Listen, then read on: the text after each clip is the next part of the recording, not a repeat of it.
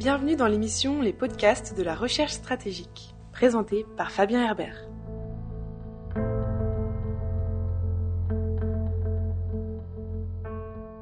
Bienvenue sur ce premier podcast de la recherche stratégique, un nouveau format audio créé par la FRS, la Fondation pour la recherche stratégique.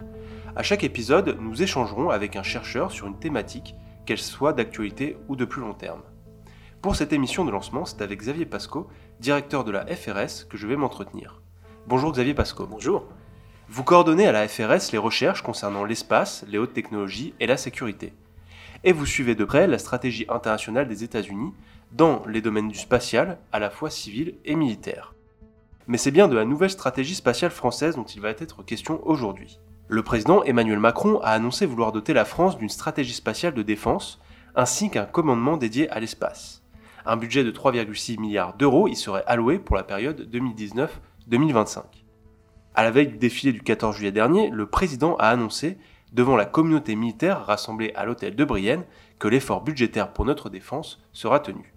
Alors, pour débuter cet entretien, pourriez-vous nous faire un bref historique de la stratégie spatiale française? Alors, oui, tout à fait. Je pense qu'il est important, euh, pour comprendre euh, ces décisions très récentes et ces transformations en fait qui affectent l'espace militaire en France, bah, de comprendre d'où vient euh, l'intérêt de la France pour, pour l'espace militaire. Et je pense qu'un petit retour historique est, est tout à fait nécessaire. Il faut d'abord se rappeler que en Europe, euh, c'est la France euh, qui est euh, à l'origine de l'intérêt et, des programmes spatiaux militaires, et ça reste le pays leader dans ce domaine. C'est pas par hasard, c'est lié à son histoire, bien sûr, et en particulier à son histoire stratégique, avec cette singularité qui demeure pour la France en Europe, qui est le fait qu'elle possède l'arme nucléaire.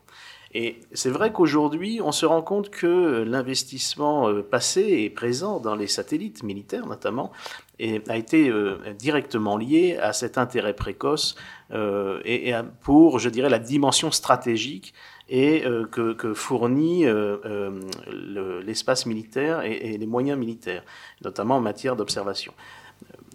L'intérêt de la France pour l'espace militaire apparaît dans les années 70, à la fin des années 70, avec l'idée que il faut absolument que la France se dote d'un moyen d'observation euh, qui renforce euh, la crédibilité de son arsenal euh, de dissuasion, avec notamment la possibilité de développer un satellite d'observation qui puisse finalement signaler au monde d'une certaine manière que la France est capable de cibler, de, faire du ciblage et, de finalement utiliser au mieux son armement nucléaire et euh, en tout cas d'utiliser de, la façon la plus crédible.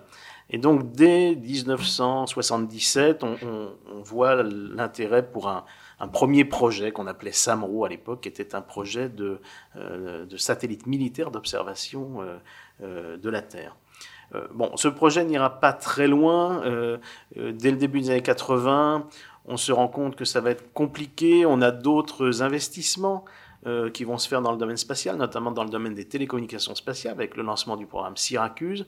Et on se rend compte finalement, il n'y a, pas un fort soutien pour un programme euh, euh, d'observation qui viendrait soutenir la force de dissuasion à cette époque.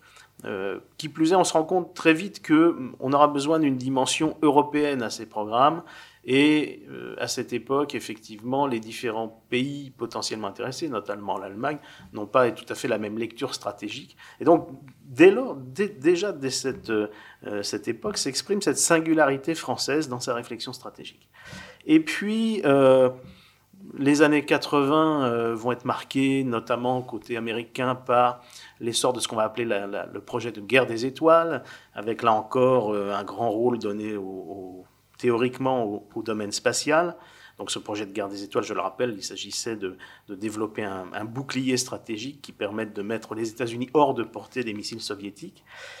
Et euh, du côté français, finalement, on prend cette initiative comme initiative qui euh, risque surtout d'avoir des retombées technologiques et des retombées finalement euh, à dimension stratégique, plaçant les États-Unis, je dirais, avec une large avance sur l'ensemble des pays, sur l'ensemble de l'Europe et sur l'ensemble des pays, notamment dotés de l'arme nucléaire.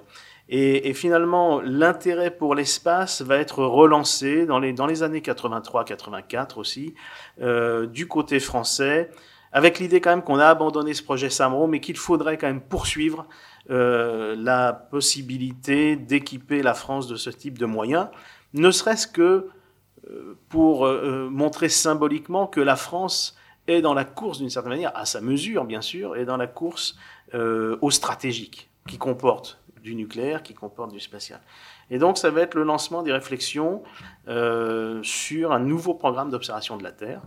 Alors, il y aura un, volet civil qui s'appellera SPOT, les satellites SPOT, qui sont encore euh, valides aujourd'hui, satellites pour l'observation de la Terre, euh, lancés par le CNES.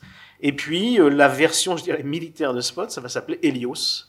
Et on va décider le lancement d'Helios, le lancement du programme en 1986. Donc, et, là encore, finalement, faisant de la France ben, un pays singulier dans le, dans le, dans le concert européen, où il va avoir, euh, la France se donne une place prééminente dans l'ensemble européen en matière de, euh, d'applications spatiales et de systèmes spatiaux. Et puis ça donnera lieu au programme bien connu Helios 1, puis Helios 2, euh, Helios 1 euh, étant lancé en 1995, Helios 2 dans les années 2004-2009. Donc on, on, a, là, on installe la France dans une volonté de maîtriser ce qu'on appelait à l'époque, il y avait un acronyme pour ça au ministère de la Défense qui s'appelait VEC, voir, écouter, communiquer. C'était vu comme les conditions même de l'autonomie euh, politique et, militaire de la France. Et donc on commence, mais avec le voir, le voir c'est Helios. On a communiqué évidemment avec le programme Syracuse et puis on aura écouté un peu plus tard avec ce qu'on appelle le programme S1, qui sont des programmes de satellites qui ont été lancés dans les années 2000, des programmes expérimentaux qui vont aboutir bientôt en 2020 sans doute à un programme opérationnel qui s'appelle CRS. Xavier Pasco, comment interpréter les récentes déclarations d'Emmanuel Macron et la présentation de la nouvelle stratégie spatiale par Florence Parly? Où en est-on aujourd'hui en 2019 Voilà, alors euh, l'intérêt du retour historique, c'est de montrer que finalement la France s'est emparée de ce sujet assez tôt, l'a essentiellement euh, utilisé à des fins de connaissances stratégiques. La nouveauté étant que sur les dernières années, la France a de plus en plus utilisé ses moyens militaires à des fins de combat opérationnel. Et ça, c'est très important pour comprendre les décisions qui viennent d'être prises. Parce qu'en fait, euh, et notamment on pense à l'opération Serval au Mali et aux autres opérations qui ont, qui ont suivi, Barkhane aujourd'hui par exemple, on s'est rendu compte assez récemment finalement euh, qu'avec le progrès des technologies, qu'avec l'évolution des systèmes spatiaux, eh bien ces systèmes d'observation, d'écoute, de communication servaient non seulement la dimension stratégique, mais pouvaient servir une dimension plus opérationnelle sur le terrain, sur des terrains qui sont énormes en Afrique et qu'il faut pouvoir couvrir en un temps record, etc. Et on utilise de plus en plus de systèmes déportés qui ont besoin de télécommunications. Enfin bref, le spatial, en France, là encore à la mesure de la France, avec quelques satellites, est apparu comme nécessaire pour la conduite des opérations militaires dont on a besoin aujourd'hui. À partir de là, cette dépendance perçue, euh, croissante, euh, a été, je dirais, un moteur pour euh, un, regain d'intérêt pour l'espace de la part du ministère des Armées, de la part des, militaires eux-mêmes, au moment même où, en fait, le milieu spatial lui-même se transforme. Alors, pourquoi il se transforme? Il se transforme à deux titres. On se rend compte d'abord que eh bien, tous les pays ont fait cette analyse que l'espace, c'est pas seulement pour gérer le nucléaire, c'est aussi pour être utilisé à des fins militaires, de sécurité, etc. Et donc, il y a une, une volonté de mieux protéger ses moyens, voire euh, euh, de euh, montrer qu'on peut détruire les moyens adverses. Enfin, on a une tension qui s'est accrue dans le domaine spatial. Avant, le spatial, c'était quelque chose qui gérait la relation notamment entre les États-Unis et l'Union soviétique dans le domaine nucléaire, et donc on avait une sorte de d'inhibition mutuelle. On souhaitait pas trop s'attaquer dans l'espace. Désormais, on n'en est pas encore dans une guerre spatiale aujourd'hui, mais on voit bien qu'il y a des tensions. On essaye de, de monter un peu les enchères pour montrer qu'on peut éventuellement euh, perturber un système spatial. Et cette perturbation pourrait avoir des conséquences sur vos opérations militaires. Donc tous les pays, y compris la France, voient ça comme un changement de contexte euh, face auquel il faut, il, faut se, il faut se préparer. Et puis deuxième changement de contexte important, euh, eh bien, de plus en plus de systèmes nouveaux apparaissent dans l'espace, en nombre de plus en plus grand, et avec des performances de plus en plus étendues, des capacités de manœuvre, etc. Donc le contexte spatial, qui était un contexte euh, juste structuré par quelques pays, avec quelques objets dans l'espace, devient aujourd'hui un contexte où il y a beaucoup plus, un, beaucoup plus grand nombre d'acteurs, et donc une lisibilité beaucoup moindre. Et donc vous avez la concomitance de ces deux dimensions. D'un côté, une dépendance de plus en plus grande vis-à-vis des systèmes spatiaux militaires, et d'un autre côté, un espace de moins en moins lisible. Donc il y a une sorte d'effet de cisaillement, finalement, où là, le ministère des Armées a, a décidé finalement de, bien de, se, de se réorganiser, de s'organiser pour y faire face, en fait pour assurer aussi euh, la pérennité, la viabilité du système militaire. D'où les décisions qui ont été prises, euh, qui ont été prises effectivement à la demande du président Macron, euh, qui avait donné mission finalement au, ministère des Armées de concevoir une stratégie spatiale de défense, stratégie spatiale de défense qui a été annoncée ces dernières semaines. Et que retenez-vous de, de, cette stratégie de défense? Alors, la stratégie spatiale de défense, c'est d'abord euh, une, une meilleure prise en compte euh, des moyens spatiaux dans l'organisation de notre défense.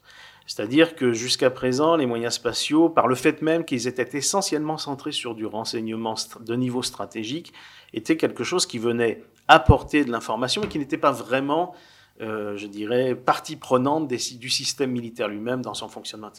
Là, on voit bien que la volonté, c'est de dire, mais finalement, les moyens spatiaux, désormais, font, sont partie prenante du dispositif militaire d'ensemble, puisqu'ils sont utilisés à tous les niveaux, stratégiques, opératifs, peut-être tactiques demain. Et donc, on voit qu'on se réorganise pour ça. C'est-à-dire que euh, on, crée ce qu'on appelle, a priori, un commandement des forces spatiales, euh, qui va avoir une forme de, euh, je dirais, de, caractère, va avoir un caractère opérationnel plus marqué dans le cadre, sous l'égide de, l'armée de l'air, qu'on va renommer, semble-t-il, armée de l'air et de l'espace, euh, pour finalement précisément sortir euh, le spatial d'un contexte, je dirais, plus euh, superstructurel où on, va, on, avait un commandement interarmé de l'espace qui avait été créé en 2008. Déjà, il y avait une, prise de conscience à l'époque de l'importance de l'espace pour le renseignement, pour la modernisation, ce qu'on appelait la connaissance et l'anticipation, cette nouvelle fonction stratégique de 2008. Mais ça restait quelque chose qui, euh, je dirais, venait en plus de services existants qui faisaient fonctionner spatial. Là, réellement, on réorganise le fonctionnement même du spatial et on va adjoindre à ce commandement des forces spatiales euh, bien des services euh, des, euh, qui étaient un peu dispersés. Donc on va les regrouper. Tout ça va se faire à Toulouse, semble-t-il, donc près du cœur spatial français, de l'industrie spatiale, du CNES, etc. Donc on voit bien qu'on regroupe les moyens sans doute pour accroître l'efficacité. Ça, c'est important.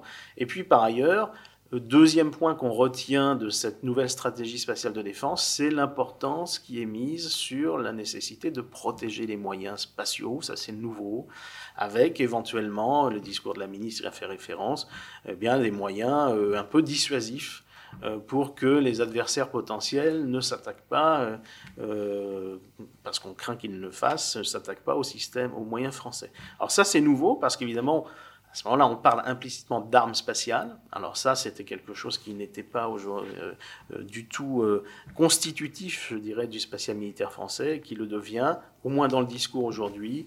Et on voit bien quand même que là encore, le commandement des forces spatiales a vocation à gérer ce, deuxième volet. On parle d'adversaires, on parle de Russie, Chine, Iran, Corée du Nord? Voilà, ce sont, les principaux pays. Ouais, ouais, ouais. après, le caractère dissuasif de ce qu'on veut euh, organiser dans l'espace a vocation à toucher, en fait, à concerner toutes les puissances ayant des capacités spatiales importantes et, je dirais, performantes.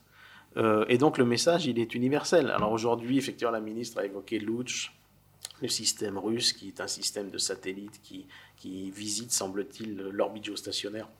Et peut-être, selon la ministre, ferait de l'espionnage sur certains sites de télécommunications. Euh, les grands pays ont tous ce genre de moyens, les États-Unis, la Chine, la Russie. Donc ça s'adresse quand même à l'ensemble de ces pays qui sont des puissances spatiales militaires affirmées. Euh, aujourd'hui, euh, sur à peu près, les, États-Unis disposent de près de 150 satellites militaires en orbite, la, Chine sans doute une quarantaine, la, la Russie une trentaine. Donc on voit bien que ce sont des pays qui sont bien au-delà de nos propres capacités. Hein. Nous, on, voilà, on a une petite douzaine de satellites, euh, euh, mais on dit, mais c'est pas parce qu'on en a peu qu'on va pas se protéger. Donc voilà, il y a une sorte d'effet de, voilà, d'effets de cliquet politique. Là, c'est un message politique. Je dirais que ça, c'est la dimension euh, euh, un peu nouvelle de discours français sur l'espace, c'est que là, on lui donne une dimension politique très forte. Est-ce qu'on peut faire une comparaison avec la Space Force américaine annoncée par Donald Trump il y a quelques années, quelques mois, euh, ou est-ce un ordre tout à fait différent? Alors, c'est vrai qu'il est tentant de, de, se rapprocher parce que, en fait, euh, il y a une forme de concomitance dans les décisions politiques de, tout le débat, américain qui existe et qui existe encore d'ailleurs sur la création d'une Space Force. Alors, on est quand même dans des. Il se trouve qu'effectivement, on, a cette forme de, de, coïncidence, mais on est dans deux mondes très différents. Enfin, moi, j'ai coutume de dire, l'espace, ce sont deux planètes. Euh, ce sont deux planètes très différentes. Il y a la planète américaine d'un côté, le reste du monde de l'autre. Alors même si c'est un peu moins en moins vrai, parce que les Chinois, la Russie et puis l'Europe aussi investissent de plus en plus dans l'espace, mais on est quand même dans des, effets de proportion qui, n'ont rien à voir. Du côté américain, la Space Force, ça s'inscrit dans un contexte intérieur euh, qui est euh, très important dans, dans, les décisions qui sont prises, y compris au niveau symbolique. Et on est, euh, je dirais, aux prises avec un vieux débat, en fait. Hein. C'est, ce débat sur la Space Force aux États-Unis, il date pas d'hier, en fait. Il a une vingtaine d'années, avec des concurrences bureaucratiques très, très fortes pour contrôler des budgets très, très importants. Et notamment la, position, le rôle de l'Air Force, de l'armée de l'air américaine, comme acteur principal euh, du spatial militaire américain a toujours été contesté par un certain nombre de gens en disant qu'en même temps, ils captaient l'argent mais qu'ils n'en faisaient pas nécessairement le meilleur usage, etc. Donc il y a, beaucoup de, je dirais, une dimension très bureaucratique au débat américain qui a été repris par le monde politique, puisqu'il s'agit en fait de, de, critiquer aussi la bureaucratie militaire telle qu'elle marche à Washington. Donc on a beaucoup d'interférences dans ce débat, et quand on regarde le débat américain, on se dit qu'en réalité, euh, Space Force ou pas Space Force, ça n'aura que peu d'incidence sur le cours euh, du programme américain, sur son développement. On, est aux prises avec le seul pays qui euh, investit d'une manière aussi importante dans les programmes spatiaux militaires. Et aujourd'hui, les Américains sont les seuls à disposer d'un ensemble de moyens, y compris dans ce qu'on appelle le counter space, le domaine contre-spatial, euh, qui, euh, euh, bien évidemment, leur permettent en fait d'avoir un discours très très dissuasif. Alors, il se trouve que, en plus, aux États-Unis, on imagine la création d'une nouvelle armée, une armée spatiale. Alors, c'est pas du tout le cas en France. Je dirais en France, on est au contraire un peu à, contre-courant de cela, puisque ce commandement des forces spatiales, on l'intègre euh, dans l'armée de l'air. Alors, armée de l'air et de l'espace, certes, mais euh, on a au contraire un, mouvement un petit, peu, un petit peu contraire. Et puis surtout, ça n'a pas du tout la même vocation et ça n'a pas du tout le même. Ça s'inscrit pas dans la même logique euh, politique de, euh, je dirais, domination un petit peu militaire, d'annonce de domination militaire de l'espace. On est plus dans de la protection et dans de la défense. On a déjà évoqué le contexte international, le contexte spatial international. Est-ce que l'annonce du président Macron euh, peut être aussi liée à un contexte international, euh, les conflits en cours, euh, des nouvelles logiques d'affrontement entre puissances? Oui, alors effectivement, ça s'inscrit dans un, dans un contexte, dans une lecture stratégique hein, qui est faite par le, euh, notamment le président Macron et le gouvernement, euh, une lecture stratégique euh, qui montre que les conflits, finalement, d'une part, s'étendent géographiquement et impliquent des acteurs de plus en plus nombreux, et surtout revêtent des dimensions nouvelles. C'est-à-dire que, et là le spatial est au cœur de tout cela, aujourd'hui pour un pays comme la France finalement, affirmer sa puissance politique et militaire en l'occurrence, c'est aussi investir dans des technologies qui lui permettent de crédibiliser cette posture. Et le spatial en est une. Pourquoi? Parce que c'est un, un, domaine finalement qui est euh, euh, au cœur, je dirais, à la croisée euh, des technologies de l'information, des technologies de pointe les plus diverses, et donc et que vous avez que vous allez utiliser à des fins militaires, mais vous allez aussi affirmer votre puissance industrielle, votre puissance technologique, et vous allez compter comme un acteur. Et notamment, euh, il y a aujourd'hui euh, dans, le, paysage stratégique contemporain, et notamment dans le domaine spatial, l'importance d'être un acteur dans la réglementation et dans la normalisation, on va dire, euh, dans les normes, hein, dans la production de normes technologiques et de normes politiques. Et aujourd'hui, dans l'espace, compte tenu de l'évolution des systèmes, compte tenu euh, des transformations profondes qui ont affecté le, paysage spatial depuis quelques années, il est important euh, finalement d'apparaître comme euh, un acteur politique capable de peser sur la réglementation internationale, sur les traités, sur l'élaboration d'éventuels traités internationaux, etc. Et on a vu depuis à peu près une dizaine d'années, un peu plus d'une dizaine d'années, des pays réaffirmer leur présence dans l'espace, notamment en faisant la démonstration de tests anti-satellites. C'est-à-dire que la Chine, en 2007, euh, a relancé un petit peu euh, l'importance symbolique euh, de cette capacité à détruire un satellite avec un missile. Ils ont fait ce test, ça a créé beaucoup de débris, ça a créé beaucoup de controverses. Les Américains ont répondu en quelque sorte à ce test, alors en, invoquant la nécessité pour eux de détruire un satellite qui pouvait être dangereux, mais on a bien vu que c'était une réponse symbolique. Et puis on a eu encore récemment l'Inde, hein, au début de l'année 2019, au printemps 2019, qui a aussi, d'une certaine manière, fait cette, euh, voilà, a franchi ce pas symbolique en détruisant ce satellite à la manière chinoise, faisant moins de débris, certes, mais euh, il y en a encore un petit peu qui, qui subsistent. Et donc tout ça, on le voit bien, et on l'a bien analysé côté européen et côté français, est quelque chose qui est susceptible de euh, rebattre les cartes dans la manière dont les puissances euh, investissent l'espace. Et si vous voulez faire en sorte, on sait très bien qu'on aura de toute façon le besoin d'édicter des règles internationales. Dans l'espace, on est tous interdépendants. Et donc, pour édicter ces règles, qui sont difficiles à édicter, il y a vraiment une concurrence entre les pays, euh, les discussions diplomatiques sont bloquées, en gros, depuis plus de dix ans, euh, entre la Chine et la Russie d'un côté et les États-Unis de l'autre, qui se euh, surveillent et qui ne se font pas confiance mutuellement, finalement. Eh bien, l'Europe a une carte à jouer. Et la France, sans doute, a une carte à jouer. Et en investissant dans le spatial et en montrant qu'elle est sérieuse dans son investissement, y compris militaire, c'est aussi une manière politique de montrer qu'elle est un acteur médian ou capable, en tout cas, d'avoir un, un, rôle pour réfléchir à des règles internationales acceptables par tous. Donc ça, c'est très important. Je dirais que c'est le pendant euh, euh, d'un effort politique qui a eu lieu depuis quelques années, en Europe notamment, avec la France en fer de lance. On a proposé, par exemple, un projet de code de conduite dans l'espace. Ce projet n'a pas été accepté au bout du compte par l'Assemblée générale des Nations unies parce que vu comme un peu trop européen, etc. Mais on n'a pas renoncé euh, au niveau européen et au niveau français bien, à intervenir dans le champ diplomatique pour essayer de, réguler, d'aider à la régulation. Et si vous voulez être évidemment crédible au plan diplomatique, vous devez montrer que vous avez des capacités au plan spatial en général et au plan militaire en particulier. Donc vous êtes un acteur légitime de ce champ diplomatique dans ce domaine. Et c'est en fait aussi l'une des raisons pour lesquelles ces réflexions arrivent aujourd'hui. Il s'agit d'une stratégie plutôt de, de moyen, voire de long terme, parce qu'on voit bien qu'à court terme, avec l'administration Trump, la logique de traité, elle n'est pas vraiment là. Tout à fait, non, mais alors tout à fait. Alors en plus, dans le spatial, on parle toujours de décennies, hein, ne serait-ce que parce que les systèmes eux-mêmes mettent très longtemps à, émerger, etc. Mais enfin, c'est quelque chose, les discussions elles-mêmes sont très actives. Euh, il y a 20 ans, il y avait assez peu de discussions sur le domaine spatial, il n'y avait pas de conflit très fort, et le spatial était en gros régulé par la relation stratégique entre l'Union soviétique et euh, puis la Russie après, et les États-Unis d'un autre côté. Maintenant, beaucoup plus d'acteurs, beaucoup plus de pays ont un satellite en orbite, près de 70 pays aujourd'hui ont au moins un satellite en orbite, et puis de nouveaux acteurs privés euh, qui commencent à, je dirais, euh, occuper la scène de manière absolument majeure. Et donc on voit bien que les États eux-mêmes ont besoin de toute façon de réinventer des règles.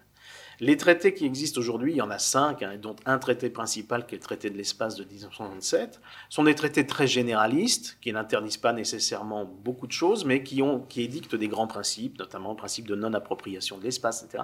Mais on voit bien que aujourd'hui, on a besoin de moderniser un petit peu ça. Donc ça, c'est euh, vraiment, euh, euh, on, le sent bien, la diplomatie est beaucoup plus active. Aujourd'hui, les diplomates sont très présents sur ces terrains, que ce soit à Genève, à la conférence des armements, que ce soit à la commission sur les utilisations pacifiques de l'espace extra-atmosphérique des Nations Unies. On a le besoin d'être présent.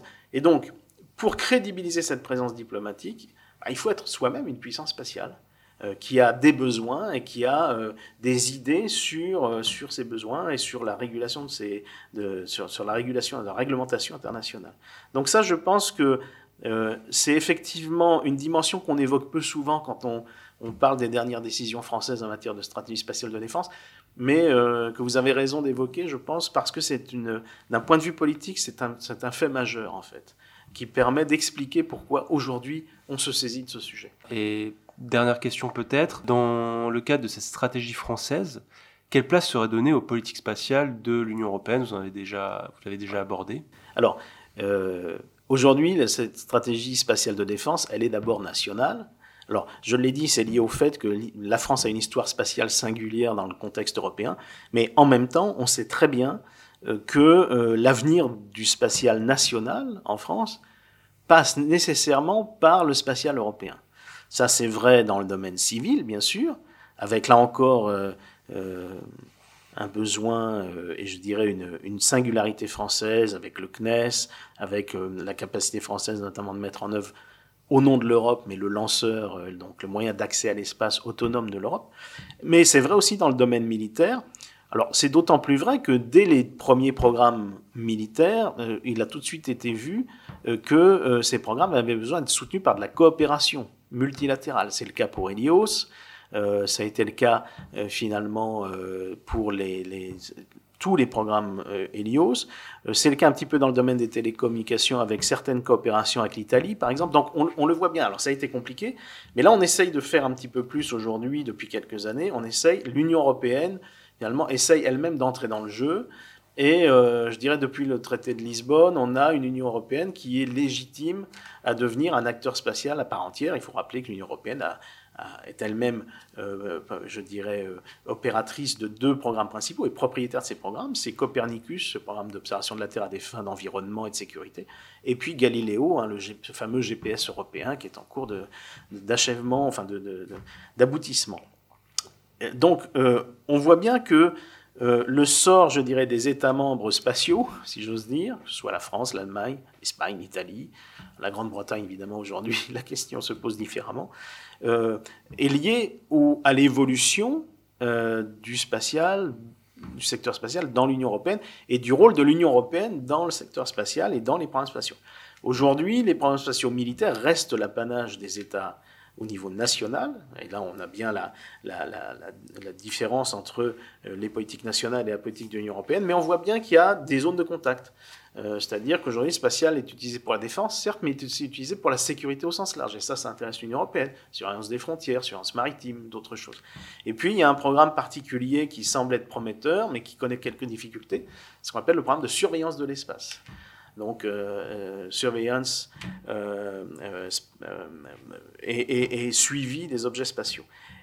Aujourd'hui, on a un consortium de pays de l'Union européenne qui réfléchissent à un programme européen dans ce domaine en y adjoignant finalement des capacités nationales. Ce sont des radars qui sont au sol ou des moyens optiques, voire même à terme des moyens qui sont en orbite et qui permettent de repérer un petit peu, de mieux cartographier l'environnement spatial.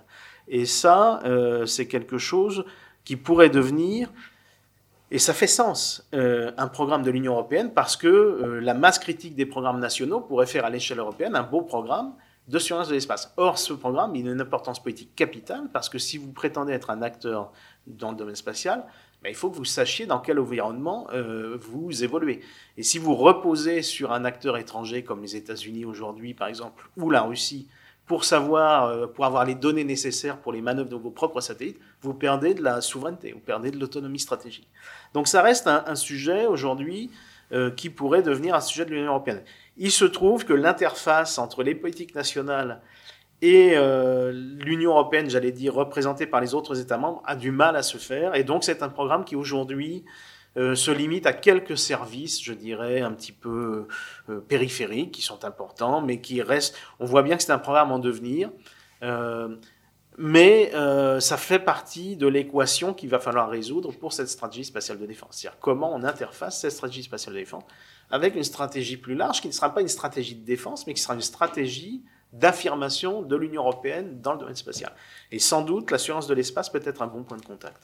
Merci Xavier Pasco, merci à vous qui nous écoutez. Si vous voulez suivre les activités des chercheurs de la FRS, rendez-vous sur notre site internet. Vous pouvez également nous suivre sur nos réseaux sociaux. Enfin, n'hésitez pas à faire un tour sur notre page YouTube, vous y trouverez de nombreuses vidéos sur des sujets divers et variés, toujours en lien avec les politiques de sécurité et de défense. C'était les podcasts de la recherche stratégique, présentés par Fabien Herbert.